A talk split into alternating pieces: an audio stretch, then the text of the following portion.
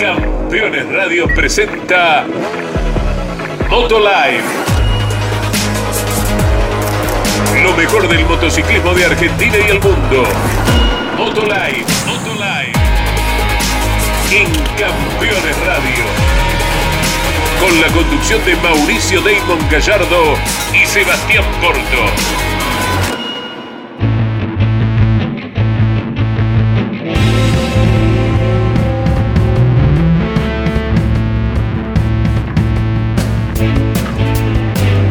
Hola amigos, ¿cómo están? Bienvenidos, el gusto enorme de saludarlos. Aquí estamos en Moto Life. Estamos a pleno por Campeones Radio, como cada semana nos encontramos para hablar con todo lo que dejó el fin de semana, en ¿eh? lo mejor el mundo de la velocidad, el Campeonato Mundial de Superbike y otra fecha impresionante, el último fin de semana en Portimao.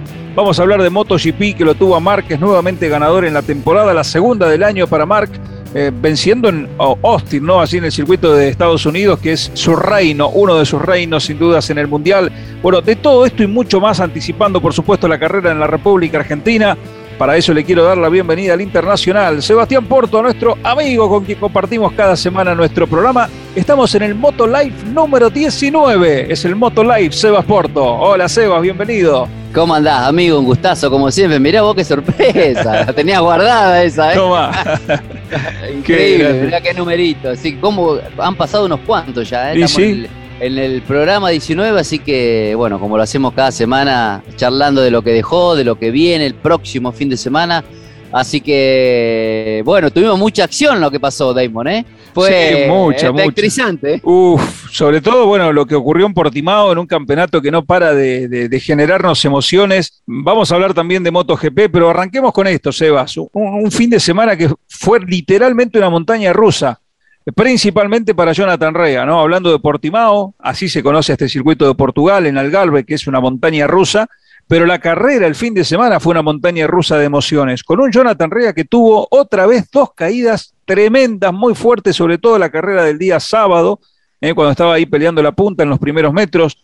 Esto nos hizo recordar lo que le había sucedido en Most, en la República Checa, donde ahí volvió a tener dos caídas esto habla a las claras de la manera en que se está corriendo este mundial. Nadie se guarda absolutamente nada. Impresionante, sí, sí, sí. Eh, bien lo describiste. Creo que mejor eh, no podía ser la descripción, digamos. Fue un fin de semana tremendo, eh, una montaña rusa, porque realmente todo lo que vivimos, desde la lucha en la pista, desde las caídas del día sábado, como decías, Damon, sorpresivamente, porque en ese momento Jonathan estaba liderando y parecía que iba a ser un fin de semana donde le iba a torcer el brazo a Toprak, porque tanto en lo previo, el día viernes sobre todo, había sido, después de mucho tiempo, de muchos fines de semana, había logrado esa consistencia que no le habíamos visto antes, cosa que, que suponíamos que podíamos ver tres carreras donde Rea no solo le podía plantar cara al turco o a Reading, sino podía descontar puntos. Así que esa caída fue, fue durísima, más una curva rápida, como, como la última curva de Portimao.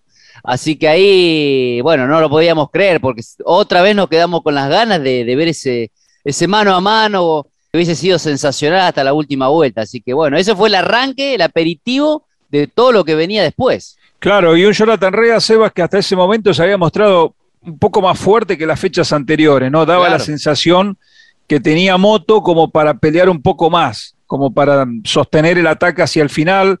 Si bien la carrera recién comenzaba cuando se cae, nos había dejado indicios de eso, ¿no? De que estaba combativo. Hubo algún toque, hubo motazo, hubo roce, el turco uh. corriendo muy agresivo, eh, cuerpo a cuerpo, y esto a Rea un poco lo molestó, porque el propio irlandés señaló, no quiero quedar como un llorón, pero eh, estamos corriendo con motos grandes, motos pesadas y, Top Toprak a veces excede esos límites, o sea, entra con su moto cuando ya está el otro competidor ahí, ¿no?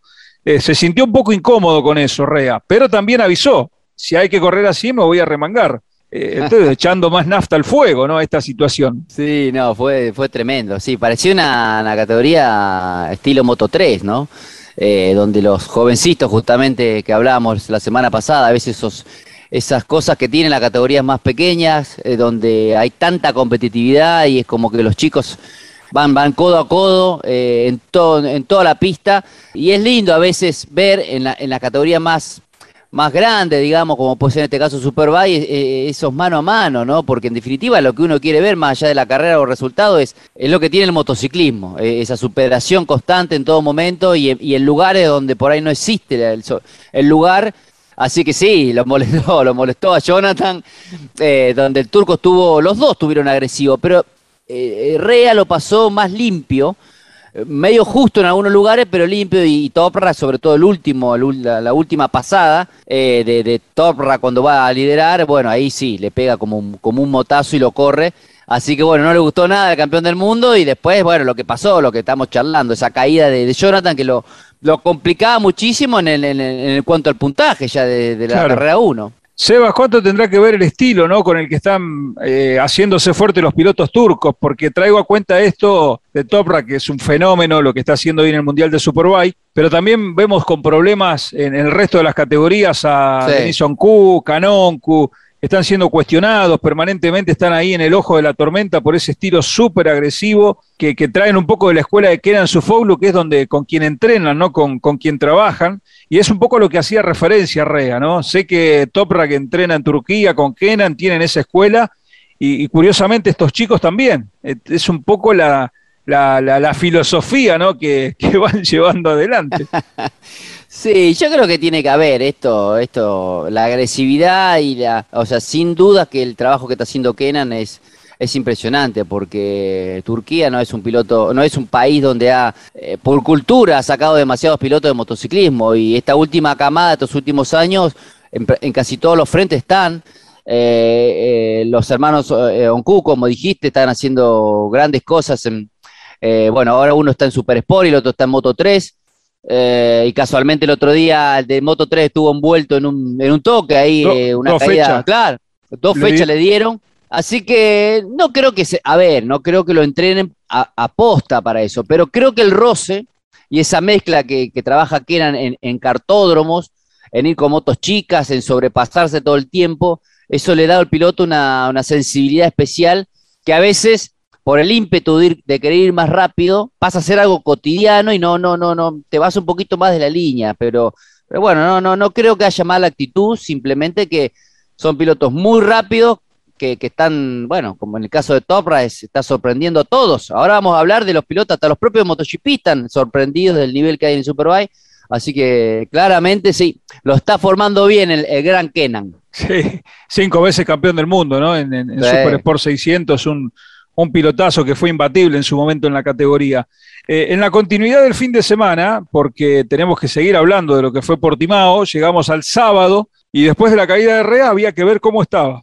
Bueno, bien, con lluvia, la carrera Superpole, una condición de piso totalmente diferente, toma la punta de nuevo la Kawasaki número uno y otra caída para Jonathan Rea. Y ahí las alarmas eran descomunales, ¿no? Porque venía con un cero en la carrera 1, muy fuerte, físicamente no sabíamos qué tan tocado había quedado el codo y demás. Se había rumoreado, ¿te acordás? Claro, tenía que esperar. El sábado, que, exacto, tenía que esperar el, domingo a la mañana para que le den el ok o a ver cómo él se sentía. claro, y bueno, va y se cae de nuevo.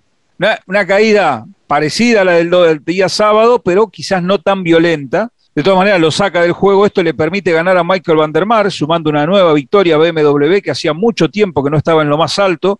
Ellos habían ganado en su momento con Marco Melandri, con Chas Davis, había sido su última victoria ya por el 2013. Y si bien habían hecho un par de poles con Tom Sykes hace poco, eh, Van der Mark les dio la victoria al equipo alemán en, lo que fue la carrera Superpole. Y Toprak un poco más cauto en esta condición, llegando ahí sexto, séptimo, sumando valiosos puntos y haciendo una brecha gigante de cara a lo que iba a ser la segunda manga. Entonces hasta ahí el negocio que hacía el turco era redondo. Hasta que llegó el domingo, Sebas, y otro golpe de escena sensacional con la caída de la Yamaha R1. Sí, sí, no, no, increíble, increíble. Bueno, por supuesto cuando cuando sucede eso con Jonathan, evidentemente nos dimos cuenta de que, estaba, bueno, no, te digo presionado, porque, o sea, sabía, eh, la lluvia es una condición que para él lo podía favorecer, sabemos que siempre lluvia ha sido superior a todos, eh, si bien el turco ha mejorado, y Reading lo propio, porque ha ganado con lluvia este año, pero salió a descontar, salió como, como,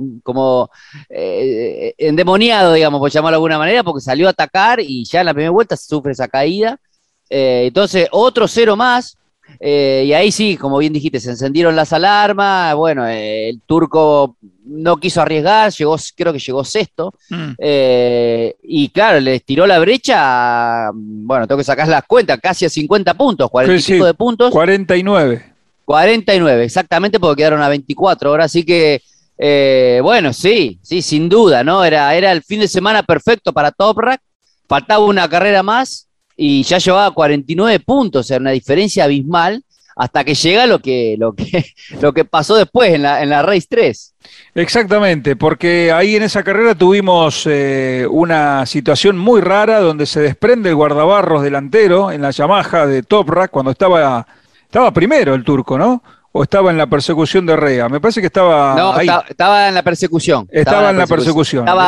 Se había librado de Scott. Exacto. Rea, Rea, se había escapado un poquito y lo, lo, como que lo salió a buscar, sí. Bueno, y fue una caída visualmente similar a la del sábado de Rea, muy rápido, muy fuerte, esa arrastrada donde vas deslizando el piloto por la escapatoria. Afortunadamente sin golpear nada, casi llegando hasta la, hasta la barrera Cypher, hasta la defensa. Pero bueno, una, una, un llamado de atención. No se desprende como el guardabarros, eso provoca la caída y lo deja con las manos vacías. Y del otro lado, Jonathan Rea recuperándose, dando vuelta un fin de semana que era para el olvido y vuelve a la victoria en una carrera principal, algo que no lograba desde Asen.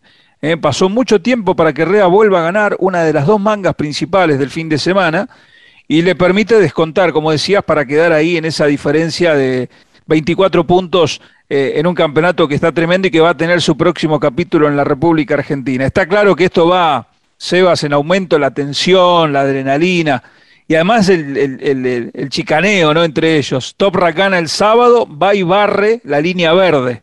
Eh, en mm. clara alusión a lo de Magni Cursa, aquel límite de la pista.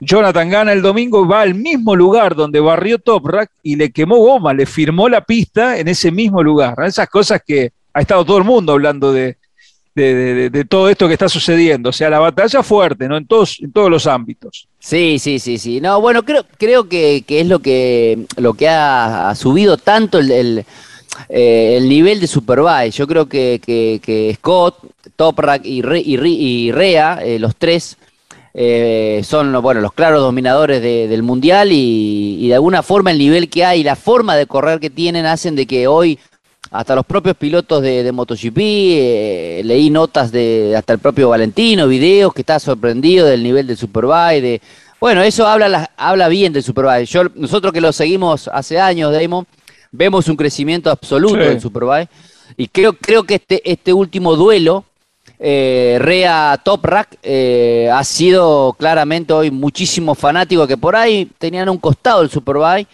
Bueno, se han volcado de lleno, ¿no? Me refiero en el mundo en general. Así que, y yendo a la pista, sí, increíble. Vos fíjate que los dos se equivocan.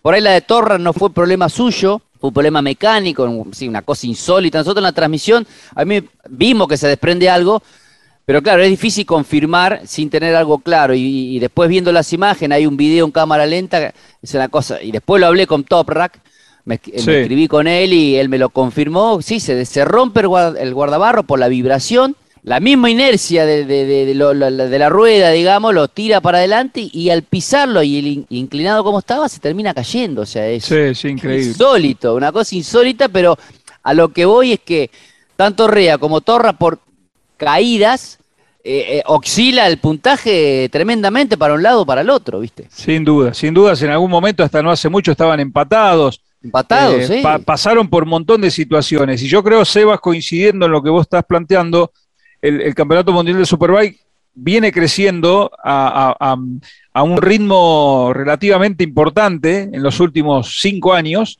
Tuvo, tuvo, en 2019, creo que ahí subió tres escalones, cuatro escalones juntos, con la llegada de Álvaro Bautista y ese duelo que también en su momento fue muy picado, muy caliente entre los dos. Y entonces ahí elevó, al, al, conquistó muchos fanáticos esa temporada 2019 y ahora vuelve a dar otro salto de calidad fenomenal con esta batalla donde vuelve a subir juntos otros dos o tres escalones. O sea que temporada a temporada, fíjate que se van dando estos saltos de calidad impresionante. Así que la fecha de la Argentina va a ser clave, después nos va a quedar Indonesia para cerrar, que va a ser un circuito totalmente desconocido, no hay ninguna referencia para nadie, y ese puede llegar a ser el punto de la definición, independientemente de lo que tenemos hasta acá. Habrá que ver qué ocurre en la República Argentina. Pero, ¿qué te parece, Seba, hacia la vuelta de la pausa? Seguimos desmenuzando lo que dejó Portimao, vamos a hablar de MotoGP y también de lo que se va a venir en, el Vigicum. Pero lo cierto es que está todo al rojo vivo. Hacemos una breve pausa, ¿te parece? Vamos a boxe y salimos a pista de nuevo. Ahí está, vamos, vamos a poner la super blanda y venimos otra vez a fondo. ¿eh? Aquí en Campeones Radio, esto es Moto Live. Ya venimos.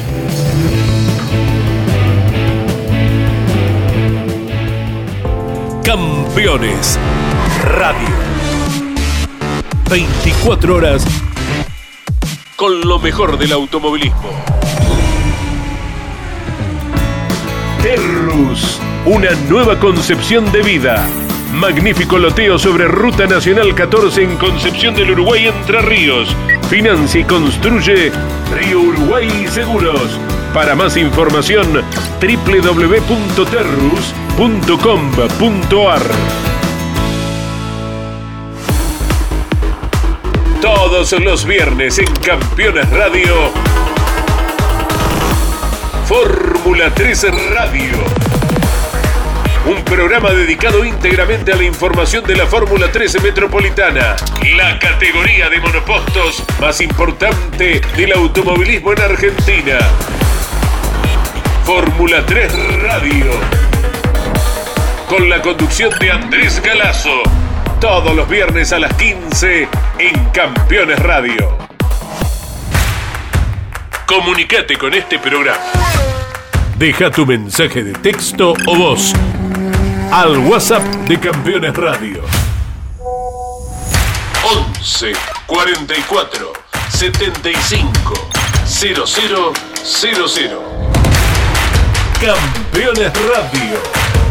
Todo el automovilismo en un solo lugar.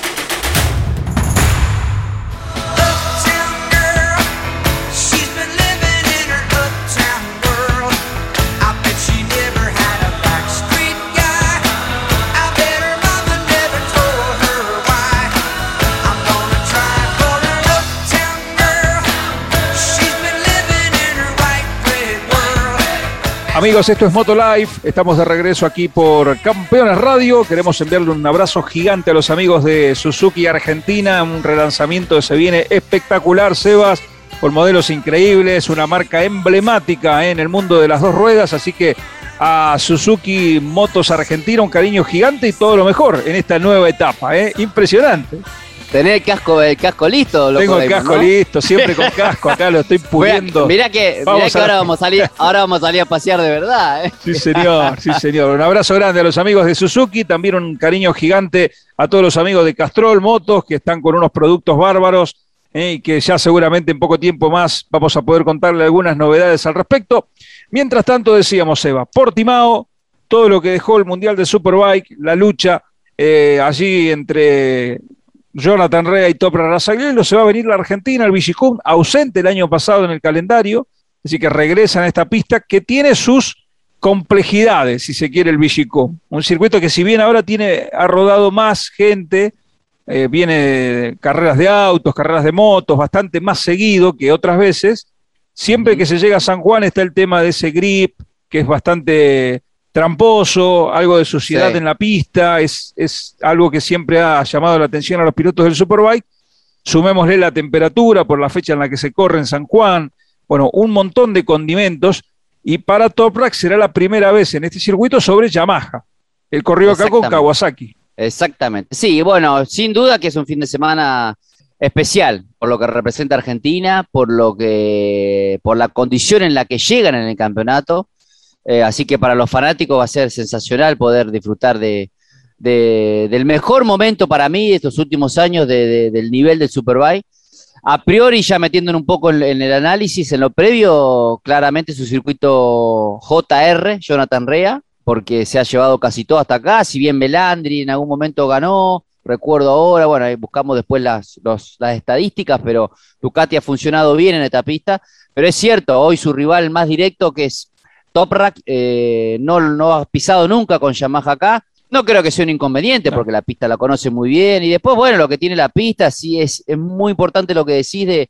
Es una pista que está más rodada, que no tenemos esos problemas de, del polímero fresco que no, no, tenía actividad. Hoy hay todas las categorías nacionales de auto pasan por ahí. Pero hay algo también que lo hace a que, que, que, el, que, el, suelo, que lo seco, que el viento, todo hace que cuando va a una, una categoría nueva, la que en este caso tan exigente como el mundial, el grip no sea el adecuado inicialmente y a lo largo de las tandas va, va mejorando. Así que bueno, nosotros vamos, lo vamos a disfrutar un montón y vamos a estar atento a todo lo que pase, obviamente. Tengo la memoria fresca, Sebas, de un par de situaciones de la última vez que visitamos Vigicum, que fue 2019, ¿no? Exacto. Eh, recuerdo dos cosas. el primer entrenamiento, cuando apenas arranca la actividad del fin de semana, estábamos ahí con, con, con Jonathan Rey acá al lado, en el, en el pitbull, y de la primera parte de la tanda, Jonathan Rea salió en los últimos 10 minutos. O sea, estuvo todo el tiempo esperando porque sabía que la pista estaba muy verde en, cuanto a grip y que era totalmente eh, innecesario en ese momento salir a, salir a girar. O sea que prácticamente todo el primer entrenamiento no lo hizo, lo siguió de cerca en los monitores de tiempo. Y yo no recuerdo si fuese 2019 o 2018 el piquete de pilotos. Eh, creo que fue 2019, ¿no? Cuando no querían correr, encabezados por Chas eh, Davis. O, fue el año anterior? me parece que fue el año anterior. Me parece que fue el primer año donde sí, las, donde yo, fue ese año donde yo giré. Ahí está. Que, era nuevo, que giré el día jueves. Sí, sí, no, la pista era, era totalmente. Tuvimos, no tuvimos nadie. De hecho, tengo el honor de haberla estrenado, Damon. Yo fui la, la primer moto en un evento oficial, me refiero, de haber de haber pisado ahí, así que sí, era, era como andar mucho peor que, que, mojado, el grip era cero totalmente. Sí, sí, sí, entonces recuerdo esas situaciones, ¿no? Que, que además que nos ha regalado muy buenas carreras, eh, e, esos puntos en particular que hablan de, la, de lo difícil que es el Vigicum de, de San Juan. Vamos a tener cuatro argentinos en pista hasta ahora, se puede sumar alguno más. Vamos a ver si dan los tiempos, pero por lo que nosotros sabemos, además de Tato en Mercado, que es piloto ya, digamos, a tiempo completo en el Mundial. Estará sumándose Luciano Ribodino en la categoría de Superbike con el equipo de Pedercini.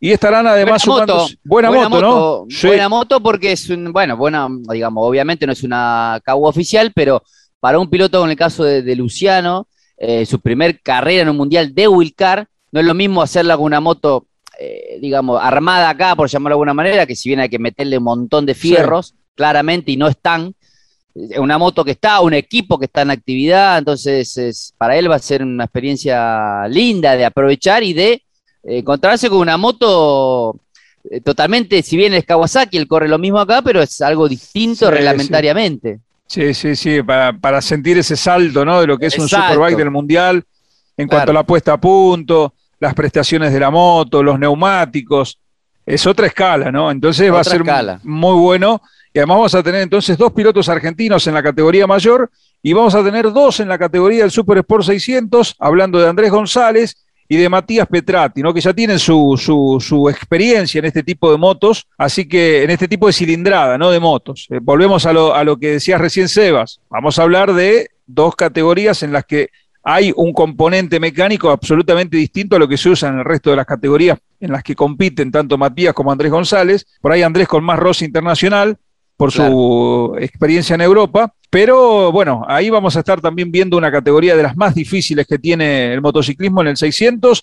Veremos si se suma algún otro argentino a, esta nómina, ya para cerrar el entry list de lo que va a ser la fecha de la del otro fin de semana, eh, del 15 al 17 de octubre en la República Argentina, en San Juan, en la penúltima ¿no? de esta temporada 2021. Vamos a hablar de MotoGP, Sebas, porque Mar Márquez volvió a la victoria en un circuito en el que sabemos que Márquez se siente muy a gusto, fue rey indiscutido durante muchas temporadas haciendo el uno, esta vez perdió la pole, pero en carrera no dio lugar a dudas, ¿no? De que se siente a gusto. Y Honda suma dos victorias en esta temporada, las dos del 93. Sí, tendría que cambiarle el nombre cada vez que va a MotoGP. Tendría que ponerle, no sé, Circuito Mar Márquez. El Márquez Grand Prix.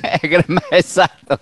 MM93, porque hay una cosa de loco. La verdad que Sí, sí, bueno, son circuitos, a ver, todos los pilotos sabemos que eh, tenemos circuitos talismanes y, ni hablar lo que, lo que es Mark. Es un circuito que le cae a la perfección porque eh, Austin tiene todo, o sea, tiene, bueno, este fin de semana volvieron las ondulaciones, volvieron los... Muchas quejas. Era, era tremendo, la verdad que eh, era demasiado para, para el nivel que hoy representa cualquier moto de competición y mucho más un evento mundial. era, era, era, era feo hasta ver en las imágenes las motos saltando pero saltando abruptamente en algunos lugares. No se explica eso, eh, Sebas. Una pista de Fórmula 1, una pista en la que pasan muchas categorías, para que corrió NASCAR hace poco. Sí. Eh, un circuito que debería estar impecable en cuanto a, las condiciones y bueno, ni hablar para el motociclismo, que sabemos que es mucho más fino en eso, ¿no? Este, muy raro. Sí, es, raro. Yo creo que tendría que ver con el tema del suelo. Eh, hay algo porque fue refaltado no hace mucho, creo, si no me equivoco, fue el año pasado, mm. fin del 2019.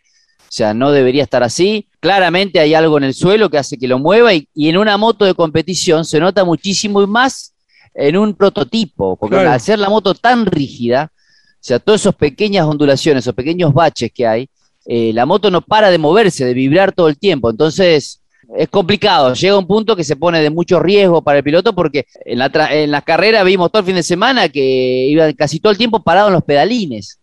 Porque claro, vos si no podéis sentado en, un montón de curvas, porque digamos el estilo hace de que vos tengas que ir medio, medio, digamos, con el cuerpo levantado, apoyado en las estriberas, para, para absorber todo, que el cuerpo absorba toda esa, esa vibración. Eh, y se complica, se complica. Pero bueno, así todo, en cada una de las categorías vimos lindas carreras y lo de Mark en MotoGP ni hablar, ¿no? Perdió la pole, pero fue contundente. De la vuelta dos, te dirían adelante, empezó a marcar su ritmo y se empezó a escapar y volvimos a ver un poco al mar de siempre, ¿no? Que hacía, más ya que había ganado este año, volvimos a ver esa solidez, esa, en ningún momento tuvo ningún error, siempre perfecto, esa fluidez a la hora de manejar. Es como que el físico y la confianza lo está de a poco volviendo Damon a, a su nivel. Eh, y bueno, cuando llegan pistas así es, impatible. Sí, sí. Sachering fue la victoria de él en otro circuito que le cae bárbaro y que en ese momento habíamos remarcado que la mayoría de curvas eran hacia la izquierda. Es un circuito raro, ¿no? Eh, atípico el de Sachering, entonces se le daba esa posibilidad de que Márquez pueda explotar ahí mucho mejor porque físicamente no lo tocaba tanto, no cargaba tanto sobre el derecho. Pero bueno, ahora va, gana en Austin y ya quiere decir que su evolución física su competitividad va hacia adelante y siempre destacamos esto, ¿no? En una moto en la que él prácticamente no ha trabajado en el desarrollo, la ha ido puliendo ahora sobre la marcha, ¿no? Eh, con, el equipo. Así que eh, la preocupación tiene que estar por los otros usuarios de Honda porque Márquez sigue siendo el único que la, que la hace funcionar, ¿no? Al, al, ritmo competitivo. En cuanto al campeonato, buen negocio para Cuartararo, Sebas, que da la sensación a esta altura que se va encaminando, ¿no? A, a la consagración el piloto de Yamaha está muy bien mentalmente. La verdad que, a ver, el otro día por algún momento tuvo el ritmo de Mark, eh, si bien lo fue perdiendo, pero fue inteligente, sabía, sabe que Mark no está en la pelea del campeonato, no se quiso meter en, líos de ir a correrlo, arriesgar. Su preocupación era Peco, que en este caso siempre fue detrás de él. Eh, así que está, está con la cabeza puesta en el campeonato, eh, no quiere golpearse, y sigue siendo rápido, que eso también es para valorar, porque vos a veces podés decir, no, a ver, voy un poquito más relajado, no tan exigente, pero por ahí caes al puesto 6, 7 si ya no es negocio para el campeonato. Entonces, eh, sigue teniendo esa frialdad, pero a la vez muy rápido. Así que creo, creo, como lo venimos diciendo, tiene, si no pasa nada raro, que puede pasar en el motociclismo de todo, desde de una tanda libre, si se enfoca y va de esta forma, tiene prácticamente ganado el campeonato ya. Habrá que esperar hasta casi fin de mes eh, para volver a tener acción de MotoGP, eh, para, para la continuidad de este campeonato 2021 donde Seba, hemos visto en Moto 3 otro accidente fuerte. Te iba a decir eso, te iba a decir eso. Me quedé con eso con ese susto veníamos de hace muy poquito con, la desaparición de, del chico Viñales y cuando vi ese accidente me asusté muchísimo porque fue muy aparatoso y, se vio,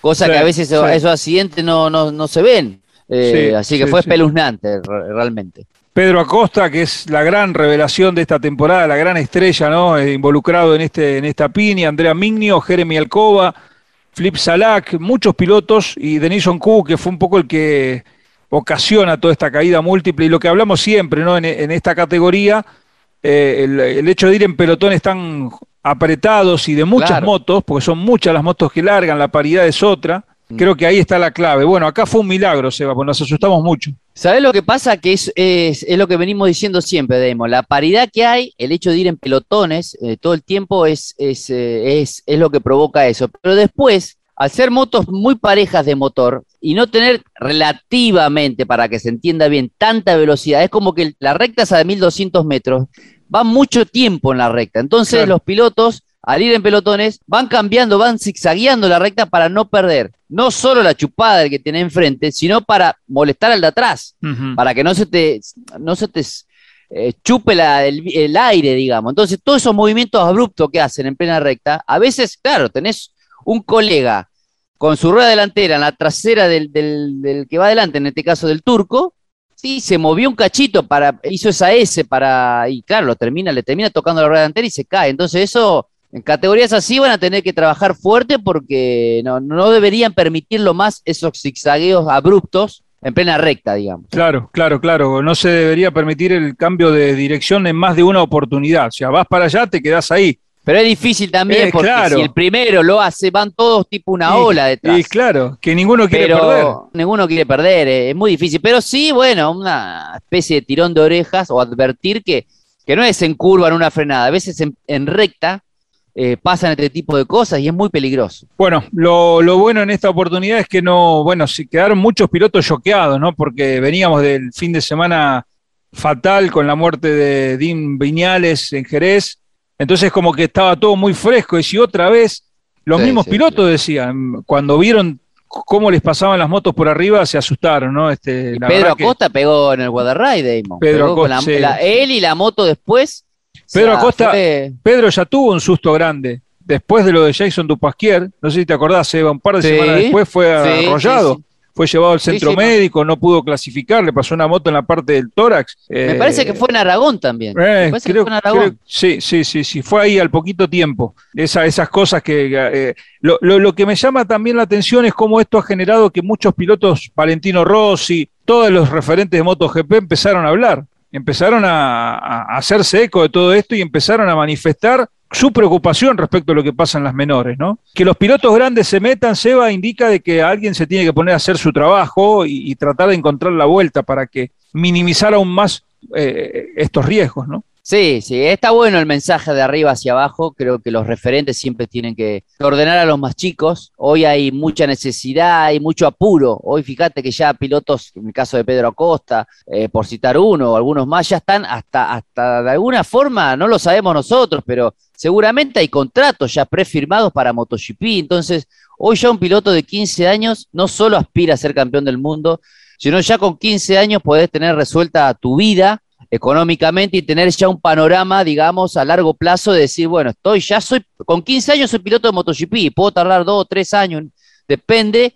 Entonces, claro, todo eso acelera para abajo y toda esa vehemencia a veces de los jóvenes hace de que, de que, de que quieran mostrarse, porque no es eso esperar a tener, no sé, 22, 23, como era antes, la escala de Moto 3, Moto 2 y después GP. No, hoy ya con 15 años si sos bueno, ya automáticamente te sientan en MotoGP. Bueno, amigos, así las cosas, se nos pasó volando este Moto Live 19, tocamos todos los temas, vamos a meternos en la previa la próxima semana de lo que va a ser la presentación del vamos a analizar de la más República Argentina. vamos a analizar más, más cosas puntuales. Ahí le vamos a dar todos los horarios, todos los detalles la, la próxima semana. Mientras tanto, Sebas, vamos cerrando este capítulo, como siempre conectados en las redes, arroba Motolife, arroba sebasporto19, arroba Damon Relator, ahí estamos siempre eh, en charla permanente ¿no? Con, todos los fanáticos. Ha sido un gusto, Sebas, como siempre, y la semana que viene acá te espero ¿eh? para disfrutar más del motociclismo como corresponde. Claro que sí, amigo. Así que bueno, fuerte abrazo, que pasen un lindo fin de semana a todos los fanáticos, en especial para vos. Y bueno, estamos, estamos en contacto y ya, ya seguimos encendidos porque es unos días de descanso y ya se viene el Superbike nuevamente. Así que un cariño enorme para toda la gente de Campeones Radio también. Así que nos vemos, nos vemos pronto. Gracias, amigos. La palabra de Sebas Porto. Un cariño grande a todo el equipo de trabajo de Campeones Radio, a todos ustedes. Y será adiós mediante. Hasta la próxima semana con más Moto Live. Recuerden, en moto, siempre con casco. Chau, chau.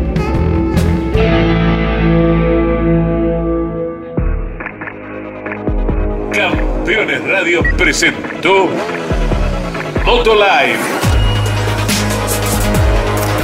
Lo mejor del motociclismo de Argentina y el mundo. Motolive, Motolive. En Campeones Radio. Con la conducción de Mauricio Damon Gallardo y Sebastián Porto. Campeones Radio. Una radio 100% automovilismo.